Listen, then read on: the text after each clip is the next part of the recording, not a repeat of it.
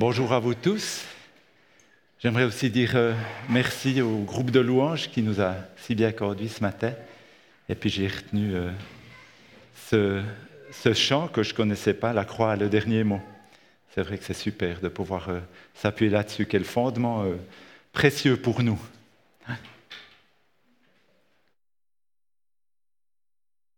Voilà, on est en train de, on a commencé le parcours donc des, des pierres.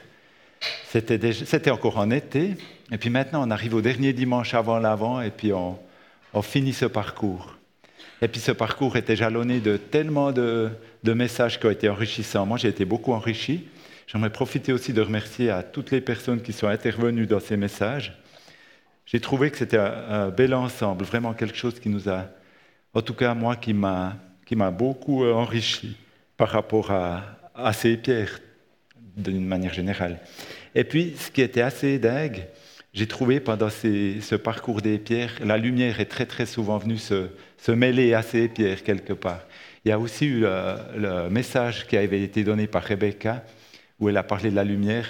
Et puis ça m'a beaucoup touché, ce thème de la lumière. Puis c'est comme si, Dieu me faisait aussi un, un clin d'œil.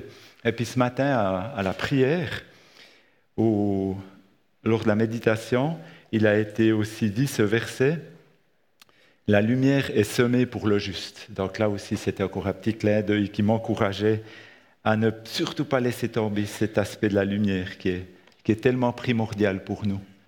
Et puis, quand il y a la croix qui a eu le dernier mot, ben, ça a aussi amené la lumière, justement. Alors aujourd'hui, le dernier de ces thèmes, justement, c'est des pierres précieuses, la gloire de Dieu se révèle. Toujours. Et puis c'est dans le, dans le contexte justement de l'Apocalypse, euh, la Nouvelle Jérusalem. Alors ce que je vous propose, c'est un peu euh, quatre temps. On va d'abord parler du contexte à ce message, puis après on va prendre quelques caractéristiques de la Nouvelle Jérusalem. Aussi vous parler des variétés de pierres constituant la ville. On sera euh, émerveillé aussi de voir le, nombre de, pierres qui existent là-dedans. Et puis aussi, quel est le lien entre ces pierres et l'Église Ça, je pense que c'est important pour moi, pour nous aujourd'hui. Le thème d'aujourd'hui nous conduit à la fin du Nouveau Testament. Le dernier livre de la Bible, l'Apocalypse, hein, qui pourrait parfois paraître effrayant. C'est ce que nous a aussi dit Sylvain Frémont hein, dimanche passé, euh, en parlant de l'Apocalypse. Certaines personnes le voient comme quelque chose de terrifiant. Certains enfants de Dieu, ben, ils sont passionnés par l'Apocalypse, ou bien je dirais plutôt par les prophéties. Et puis d'autres, ben, ils en restent plutôt distants. Car il en existe plusieurs interprétations. Déjà, il y a, beaucoup de, zones inconnues. Hein. Il y a aussi les personnes qui, des théologiens, même des théologiens connus, qui, qui prônent plutôt pour le prémillénarisme, le postmillénarisme, l'amillénarisme. Hein. Il faut déjà bien comprendre ce que ça veut dire. Et puis, chacun de ceux-là, ben, c'est des, des, évangélistes connus, mais chacun a des, peut avoir aussi des, des notions différentes, des versions différentes. Et puis déjà, du temps d'Augustin au 5e siècle, qui lui, je crois, était amillénariste, ben, les opinions, elles divergeaient déjà. Moi, je ne connais pas votre attachement à ce thème des prophéties et puis de, de, ce qui viendra. Et puis, bon, personnellement, moi, ce qui, me, parle quand même, c'est que dans 1 Thessaloniciens 5, 20, Paul, il exhorte à ne pas mépriser les prophéties. Donc, c'est quelque chose auquel on est aussi appelé à donner du poids au même titre que, que les autres enseignements de la Bible. Et puis, ça fait partie aussi de notre nourriture spirituelle on le prend en tant que tel. Et puis beaucoup de passages dans la Bible, ils nous parlent de la fin des temps. Il n'y a pas que l'Apocalypse, justement. Mais il y a Jésus qui, dans Matthieu 24 et puis Matthieu 25, qui parle de la fin des temps. Il y a Daniel hein, qui parle dans, dans ses derniers des derniers chapitres de son livre. Aussi Paul dans 1 Thessaloniciens 1, 2 Thessaloniciens, Pierre dans 2 Pierre 3. Tout ça, c'est des, il s'agit de, de, textes qui nous sont donnés pour la fin des temps. Et puis certains d'entre eux, ben, ils se mélangent encore un petit peu avec des prophéties qui se sont déjà accomplies lors de la destruction du, premier temple de Jérusalem. Aussi, en anglais, le nom d'Apocalypse, il se dit Revelation, et en allemand Offenbarung. Donc ça, c'est aussi quelque chose qui veut dire que Dieu, il se révèle par ce livre, plus que quelque chose qui fait peur. Pour entrer dans le thème d'aujourd'hui, je vous propose d'en poser le décor de ce thème par deux versets qui vont nous introduire euh, bien là-dedans. Alors le premier de ces versets, c'est Apocalypse 20, verset 11. Je lirai toujours dans la seconde à la colombe. Il dit ceci, Je vis alors un grand trône blanc et celui qui y était assis. La terre et le ciel s'enfuirent loin de lui et l'on ne trouva pas de place pour eux. En fait, les royaumes temporels ont disparu hein, quand on voit ça.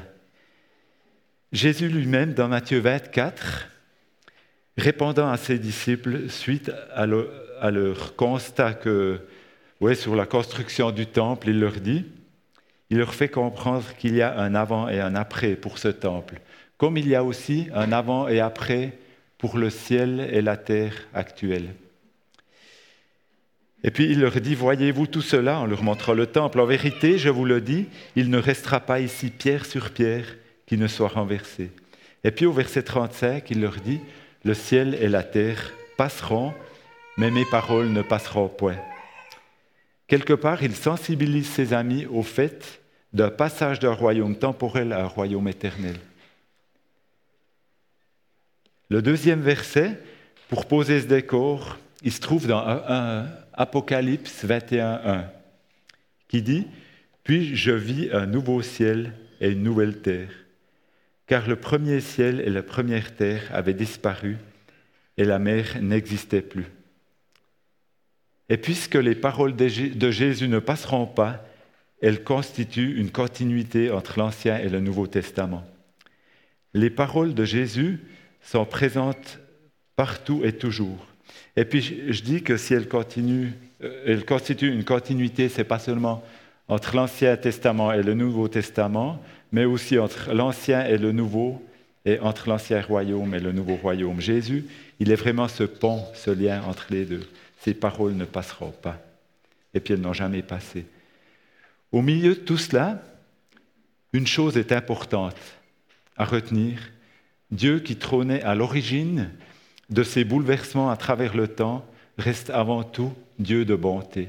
Je pense que ça, c'est quelque chose qu'on peut aussi, comme on disait que la croix avait le dernier mot, ben ce Dieu, c'est un Dieu de bonté. Il ne laisse pas une absence après la disparition de l'ancienne terre et de l'ancien ciel.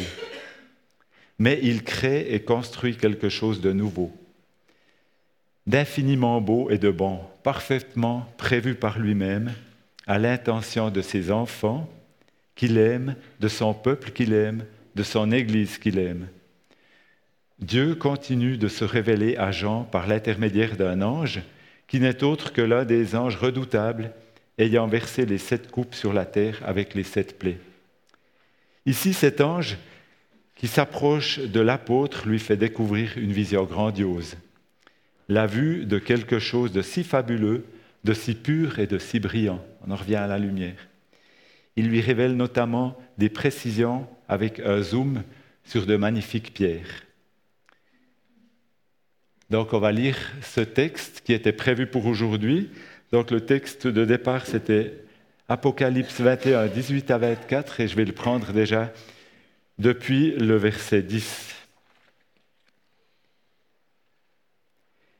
Il me transporta en esprit sur une grande et haute montagne, et il me montra la ville sainte, Jérusalem, qui descendait du ciel d'auprès de Dieu. Elle avait la gloire de Dieu, son éclat était semblable à celui d'une pierre très précieuse, d'une pierre de jaspe transparente comme du cristal. Elle avait une grande et haute muraille. Elle avait douze portes, et sur les douze portes douze anges. Des noms y étaient inscrits, ceux des douze tribus des fils d'Israël. À l'Orient, trois portes, au nord, trois portes, au midi, trois portes, et à l'Occident, trois portes. La muraille de la ville avait douze fondements, et sur eux les douze noms des douze apôtres de l'agneau. Celui qui me parlait avait pour mesure un roseau d'or, afin de mesurer la ville, ses portes et sa muraille. La ville avait la forme d'un carré. Sa longueur était égale à sa largeur. il mesura la ville avec le roseau, douze mille stades. La longueur, la largeur et la hauteur en étaient égales. Il mesura la muraille 144 coudées, mesure d'homme qui était celle de l'ange. La muraille était construite en jaspe et la ville était d'or pur, semblable à du verre pur. Les fondements de la muraille de la ville étaient ornés de pierres précieuses de toutes espèces. Le premier fondement était de jaspe, le deuxième de saphir, le troisième de, de calcédoine, le quatrième d'émeraude, le cinquième de sardone. Oh, je, je m'excuse, j'ai un petit peu. Je vais juste passer un dia plus loin, voilà. Là, on est juste euh, au bout. Oui.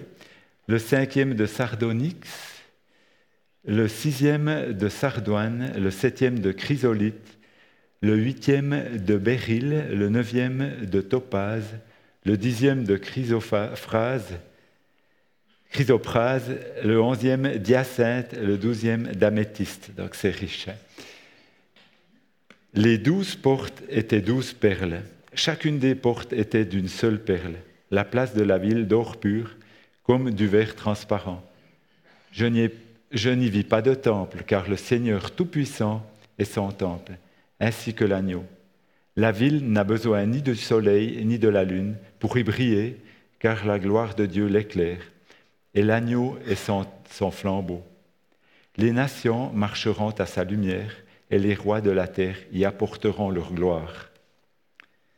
C'est vrai que avant d'aller en avion, on demande aux gens de mettre une ceinture. Ici, on aurait presque envie de mettre des lunettes de soleil hein, en lisant ce texte, tellement il y a de la lumière.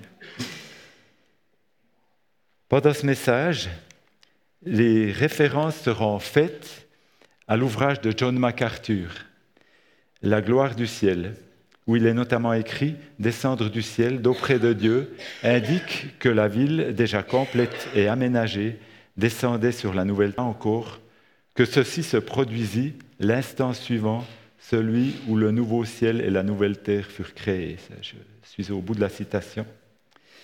Alors maintenant, on passe au, chapitre suivant, quelques caractéristiques de la Nouvelle Jérusalem. La notion de la Nouvelle Jérusalem est présente dans l'Apocalypse, mais déjà bien avant, dans le livre d'Ésaïe, aussi dans l'Épître aux Hébreux, qui était en lien avec l'Ancien Testament.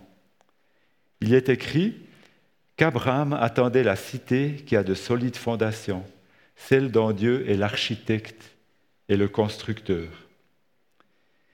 Dans les versets qui suivent, on peut aussi voir la descendance d'Abraham qui, cherchant aussi une patrie meilleure, et dans la deuxième partie du verset 16 d'Hébreu 11, il est écrit ceci, C'est pourquoi Dieu n'a pas honte d'être appelé leur Dieu, car il leur a préparé une cité.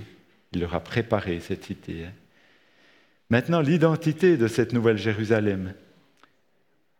Au verset 2, il est écrit Préparée comme une mariée qui s'est faite belle pour son époux. Il s'agit donc de l'épouse de l'agneau de son Église. La provenance de la nouvelle Jérusalem, au verset 10, c'est écrit Il me transporta en esprit sur une grande et haute montagne et me montra la ville sainte, Jérusalem, qui descendait du ciel d'auprès de Dieu. Sa forme de cette nouvelle Jérusalem, on peut voir que la longueur, la largeur et la hauteur de cette cité céleste sont identiques. Hein, c'est un cube quelque part. Il s'agit d'une forme qui renvoie à un autre cube dans l'Ancien Testament, qui est le lieu très saint. Dans 1 Roi 6, au verset 20, on voit qu'en avant du, sanctuaire, qui avait 10 mètres de longueur, 10 mètres de largeur et 10 mètres de hauteur, et que Salomon avait recouvert d'or il y avait justement ce lieu, ce lieu très saint. Oui, nous savons déjà que le lieu que nous habiterons est un lieu très saint, où nous serons. Le verset 22 du texte dit que je ne vis pas de temple dans la ville, car le, le Seigneur, le Dieu Tout-Puissant, est son temple ainsi que l'agneau. Impressionné. Moi, là, ce qui m'impressionne aussi, c'est le temps, le temps au niveau, euh, le temps du verbe. Parce qu'il est écrit, il y a toujours euh, du passé ou du futur, et puis là, tout d'un coup, il est écrit, je ne vis pas de temple dans la ville, car le Seigneur, le Dieu Tout-Puissant, est sans temple. On voit que quelque part, Dieu, autant il est dans notre temps, puis autant il est dans l'éternité. Puis ça, moi, ça me fascine toujours de voir ce Dieu d'éternité. Cette éternité que nous, en quelque part, on saisit encore pas tellement. On saisit peut-être même presque pas du tout. Juste, on, peut le saisir par la, grâce de pouvoir lire la Bible et puis d'avoir des révélations de la, part de, Dieu par son esprit. Maintenant, encore les, dimensions de cette nouvelle Jérusalem. J'ai calculé, ça faisait 2200 km, donc euh, ça fait comme de Zurich à, Istanbul. Alors, je m'imaginais que quand on sera au ciel, on sera dans un carré de, comme ça grand, qui est aussi en hauteur, mais ça c'est un petit peu plus difficile à imaginer. Et puis je m'imaginais aussi que de mettre tous les chrétiens de tous les temps juste dans ce petit carré, ça me... petit, tout est, relatif, mais je me ouais, ça me rassurait quand même pas tellement. en même temps, c'est vrai que c'est petit, S'agirait-il d'une mesure symbolique, puisque au verset 17, il est écrit Il mesura aussi la muraille et trouva 72 mètres, selon la mesure humaine qu'il employait. Donc là, en parlant de la hauteur de la muraille, il parlait de, 72 mètres. Et puis, il, dit bien selon la mesure humaine. Quelque part, là aussi, ça s'approche nouveau de nous pour se mettre à notre échelle. Donc, qu'il s'agisse d'une mesure réelle ou d'une mesure symbolique, cette impression d'enfermement ou d'espace limité disparaît lorsque l'on y voit que les douze portes ne seront jamais fermées. Alors ça, c'est un point super. On ne sera pas enfermé. Hein? Si on s'imagine dans une, dans une église à toujours être assis sur un banc et puis euh, prier, non, on ne sera pas, pas dans cette position-là. Dans son même ouvrage, John MacArthur écrit ceci, L'existence des portes implique que les gens seront libres d'entrer et de sortir de la ville, qui seront notre demeure, mais nous ne serons pas confinés entre les murs de la cité céleste.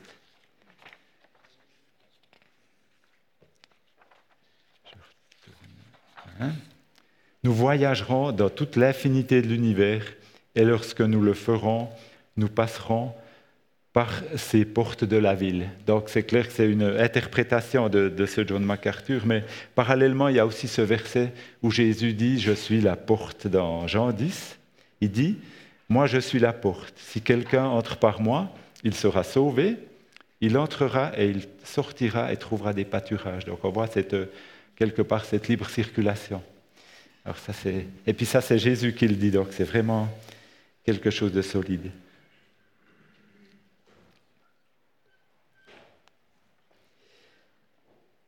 Une dernière pensée concernant ces dimensions, le plus rassurant encore, c'est que Jésus lui-même dit ceci, que votre cœur ne se trouble pas.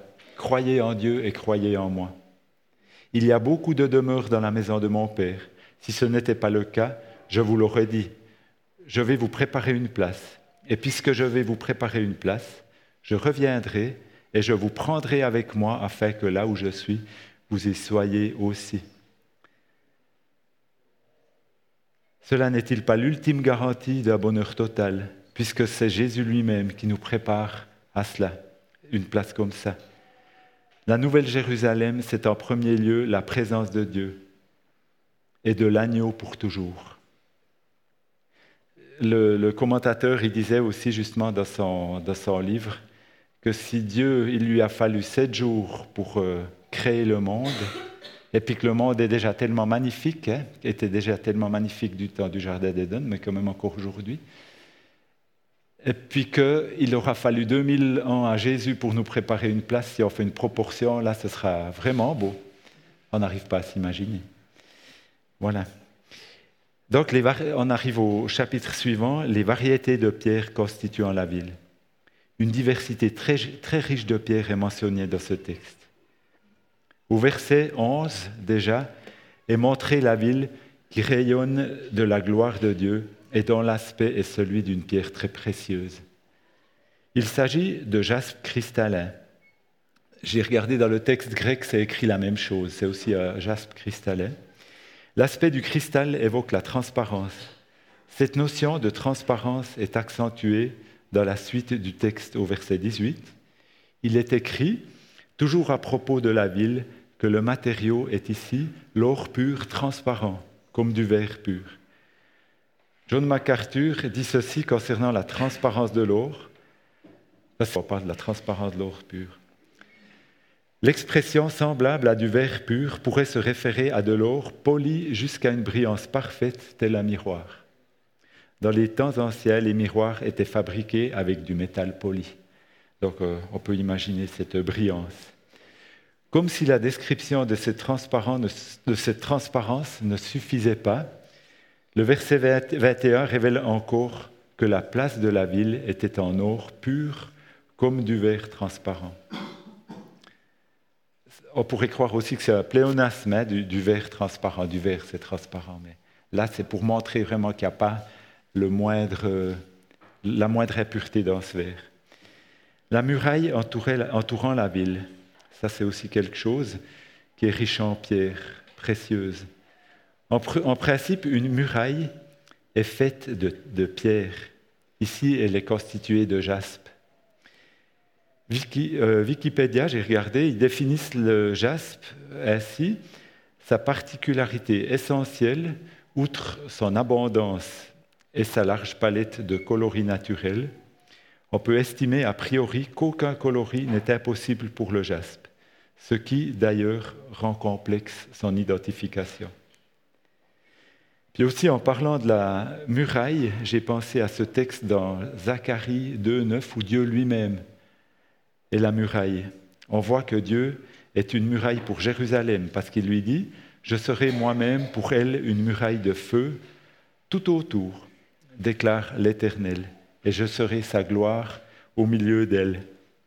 Et puis on voit aussi au début de notre texte qu'on a lu ce matin que Dieu, il descend avec la ville, elle est glorieuse de la gloire de Dieu. Et puis où il est aussi mentionné ce jaspe, ce jaspe. Voilà, les ornements des fondations de la muraille. Alors, en, lisant tous ces noms, avant, j'ai eu plus de, peine qu'à les montrer maintenant. Et puis là, on voit toutes ces, douze pierres qui sont vraiment impressionnantes. Ces douze ornements sont chacun constitués de pierres donc précieuses. On voit qu'elles sont très différentes aussi. Chacun de ces ornements porte le nom des douze apôtres. Ainsi, sur les douze ornements figure l'ensemble des représentations des douze apôtres ce qui en garantit, on peut dire la solidité. Il y, a, autre chose que la solidité, justement. Le texte d'Éphésiens 2, 20, qui a été cité lors du message de la pierre angulaire, il dit aussi ceci Vous avez été édifiés sur le fondement des apôtres et prophètes, Jésus-Christ lui-même étant la pierre angulaire. Maintenant, il y a encore les douze portes de la muraille, hein, qui sont aussi des pierres très particulières où sont inscrits les douze noms des douze tribus d'Israël? Ces douze portes gardées par un ange sont constituées d'une seule perle réalisée sur mesure par Dieu lui-même, constructeur de la cité céleste. On n'a jamais vu hein, des perles sur terre de, cette grandeur. C'est vraiment énorme pour que ça fasse la grandeur d'une porte, qu'on puisse imaginer ça. Mais pourquoi des portes Puisqu'il est dit, ces portes ne seront pas fermées de toute la journée, car il n'y aura plus de nuit? Donc, il y a des portes, et puis elles seront quand même jamais fermées. Il y a ces perles, elles seront, malgré que les portes seront toujours ouvertes. Peut-être pour révéler le prix que le Seigneur attribue à chaque tribu d'Israël. Je ne sais pas, peut-être qu'il y a des, pasteurs qui pourront me dire à la sortie qu'il y aura un élément de réponse. Moi, je, moi, je, fais plutôt des, des, ouais, des, comment on pourrait dire, des, des hypothèses, voilà. Car le nom de ces tribus y figure, mais aussi en raison du désir de Dieu de prendre son épouse encore plus rendre son épouse encore plus resplendissante, de vraiment faire quelque chose de très beau et de très impressionnant pour euh, son épouse.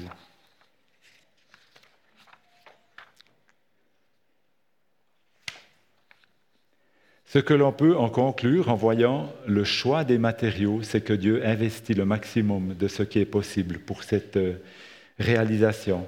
En d'autres termes, les pierres choisies sont le reflet d'autant de signes du désir de Dieu de communiquer son estime envers la Nouvelle Jérusalem. On en arrive au, dernier point. Quel lien entre ces pierres et l'Église? Ces pierres précieuses, qui représentent les fils de Jacob pour l'Ancien Testament et les apôtres pour le Nouveau Testament, les uns et les autres, insérés dans, le même édifice, témoignent de la cohérence et de la complémentarité entre les deux testaments, mais aussi du lien entre les acteurs mentionnés, les fils de Jacob et les apôtres. Cet assemblage, formant de magnifiques bouquets de couleurs, est pourtant tributaire d'un élément indispensable pour assurer pleinement sa fonction de refléter sa beauté. Et cet élément nous est décrit au verset 23 du texte, et puis on y revient à ce chapitre de la lumière, hein, à ce thème de la lumière qui, qui est comme en filigrane à travers tout notre thème. Donc ce verset 23, la ville n'a besoin ni de soleil ni de lune pour l'éclairer, car la gloire de Dieu l'éclaire et l'agneau est son flambeau.